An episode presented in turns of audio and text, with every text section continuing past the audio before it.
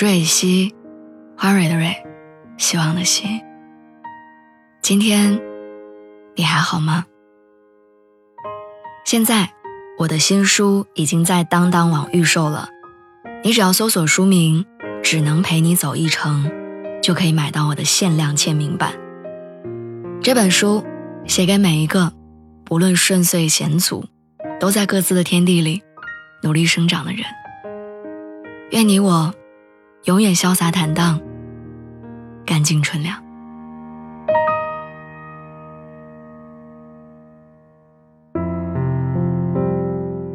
你有多久没有舒服的睡一个好觉了？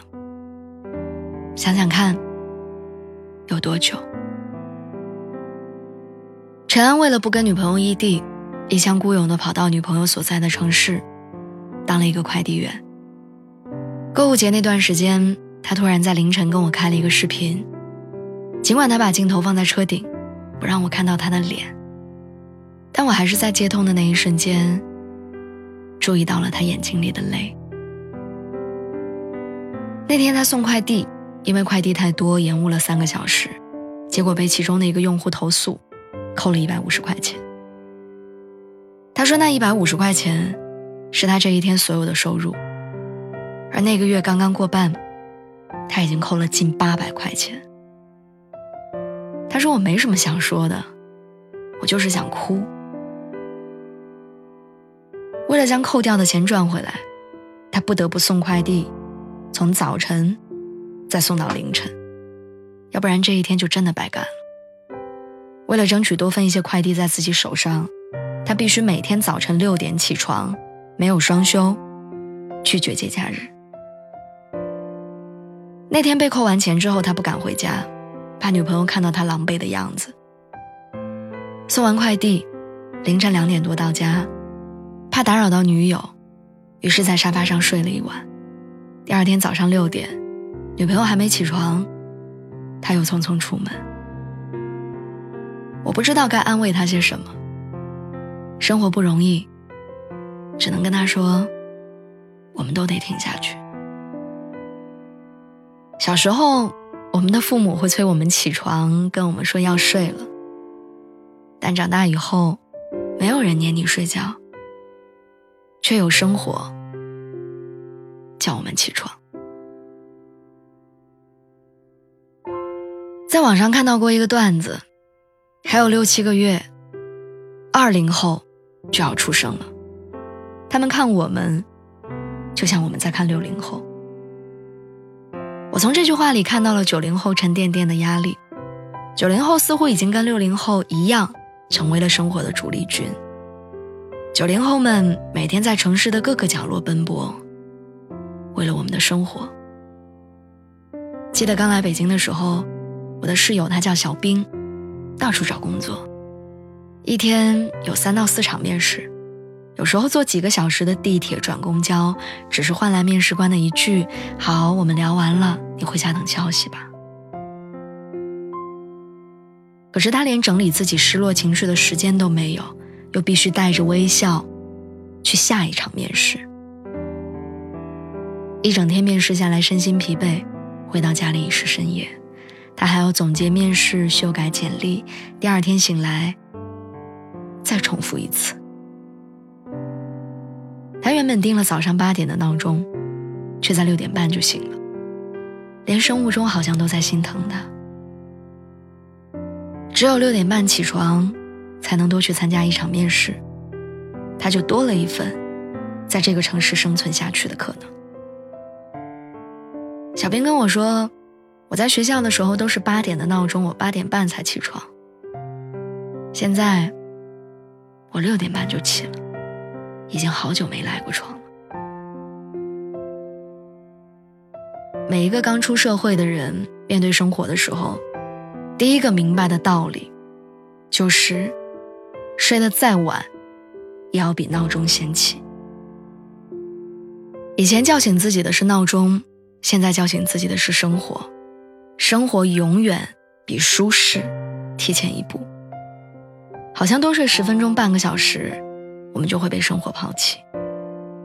对现在的我们来说，我们不需要闹钟，因为生活叫你起床的本事，比闹钟要准。前段时间有一个视频很火，说百度的大楼凌晨一点还灯火通明，在中关村半夜下班依旧需要排队打车，但一大早依然能看到中关村人来人往。成年人里，谁没在深夜痛苦挣扎过？但，这毫不影响他们早起。他们觉得年轻不能怕吃苦，因为他们相信苦尽甘来。但我想说，我相信你会前程似锦，我也坚信你的未来可期。常常能在深夜的朋友圈翻到孤独和梦想，也常常能在清晨看到诗和远方。晚上再好看的月亮，也美不过清晨的太阳。所以好好睡觉，把奋斗留给白天。无论多美的妆，你都要在天黑的时候卸掉。无论今天有多糟糕，也请你在夜幕来临的时候把今天画上句号。我知道，我们的生活还有一大堆的难题等着我们去解决。除了争分夺秒，我们好像别无选择。生活的难题永远不会停下，它只会一个接一个的找上门来。我们每个人只能用短短的这一生去拥有我们的时光，所以，请你照顾好自己脆弱的身体。成年人理当拼搏，但不需要为了拼搏不顾一切。你要明白。你值得拥有一个好的未来，但前提是你先要拥有一个健康、快乐的自己。所以，听完节目，早点睡，晚安，好梦。明天又是新的一天。节目的最后，想跟大家说，我的新书现在已经在当当网预售了，你只要搜索书名“只能陪你走一程”。就可以买到我的限量签名版。更多故事，我们书里见。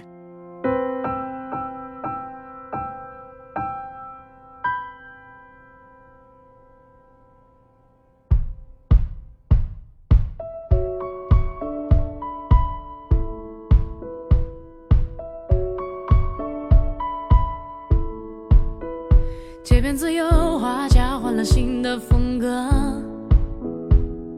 城市地表达尖起轮廓，玻璃墙折射出街道上的曲折，霓虹之下像幅抽象画作，是那个色调不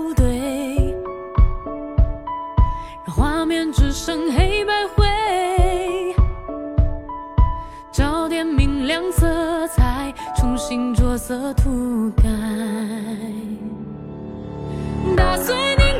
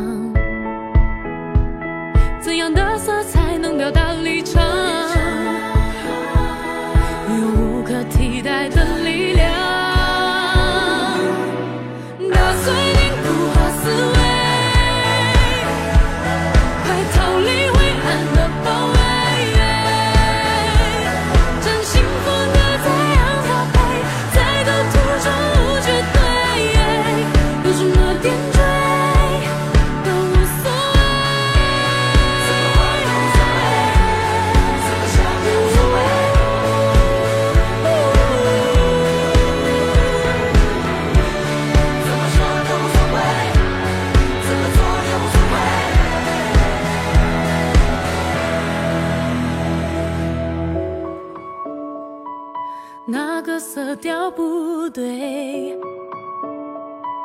让画面只剩黑白灰。找点明亮色彩，重新着色涂改。